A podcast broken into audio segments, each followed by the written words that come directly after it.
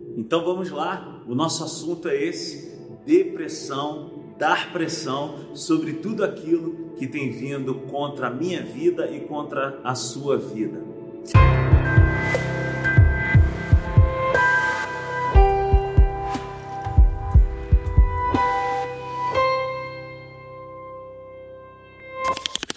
O Senhor Jesus, ele nos orienta na sua palavra no Evangelho de João, capítulo 16, versículo 33, para nós termos bom ânimo, para nós ficarmos firmes nele. Jesus ele falou para os seus discípulos que eles enfrentariam, que nós enfrentaríamos, sabe, aflições. Que são essas aflições?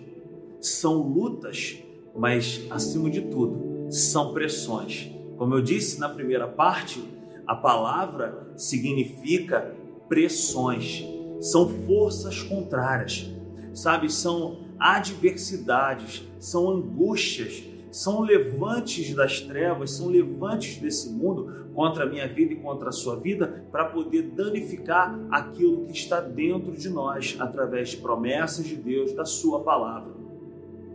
Você sabe que o apóstolo Paulo, lá em Romanos, capítulo 12, no versículo 2, ele fala também para os seus discípulos: ele fala assim, olha, não tomem a forma desse mundo, não se amoldem ao padrão deste mundo. O que, que ele está querendo dizer?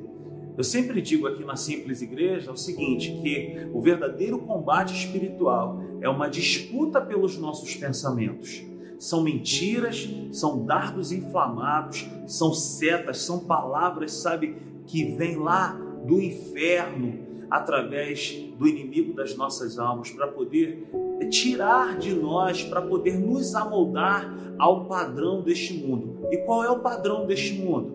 O padrão deste mundo é impor pânico, é impor medo, é colocar no coração das pessoas que Deus ficou menor, que Deus perdeu o seu poder e que agora o Satanás, o inimigo das nossas vidas, é que está mandando. Mas eu quero falar para você algo, sabe? Ele não perde o controle de nada. O Senhor Jesus, ele continua sendo bom. Mas tem uma saída para nós.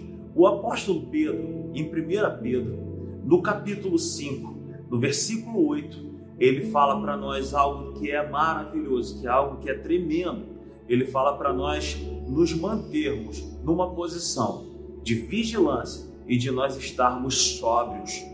Ele diz lá em 1 Pedro 5,8: Sede sóbrios e vigilantes, porque o seu inimigo, o nosso inimigo, ele anda ao derredor como um leão. Veja bem, a palavra de Deus não diz que o inimigo das nossas almas é o leão, mas a Bíblia vai dizer que ele é como o leão, ele se faz de leão, ele quer ser como o leão. E por que o leão? Por que, que ele não tenta imitar um outro animal? Porque o leão ele tem uma tática.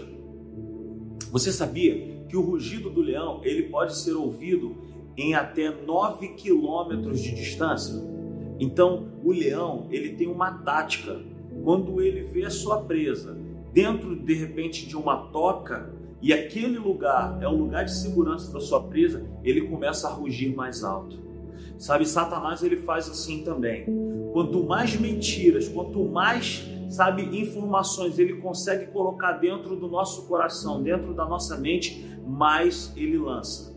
Porque ele sabe que se nós formos assim colocando para dentro essas informações, essas palavras que trazem medo, sabe? Ele prevalece. Então eu quero te fazer um convite nesse momento.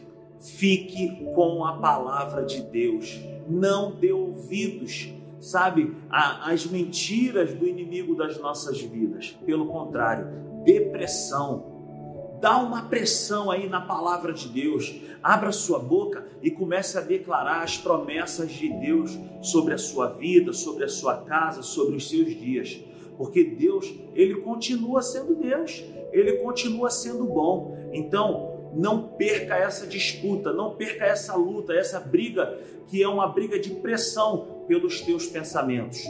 Chuta manda fora, joga fora toda mentira das trevas e fique com a palavra de Deus, porque você é tudo aquilo que a Bíblia diz que tu é. Tu é um abençoado, tu é um bem-aventurado e Deus é contigo. Eu te amo em Cristo Jesus. Fique ligado nas nossas palavras, nas nossas redes sociais. E olha, eu tenho certeza que a minha vida e a sua vida vai ser transformada. Em nome de Jesus. Beijo no teu coração. Te amo em Cristo Jesus. Tchau, tchau.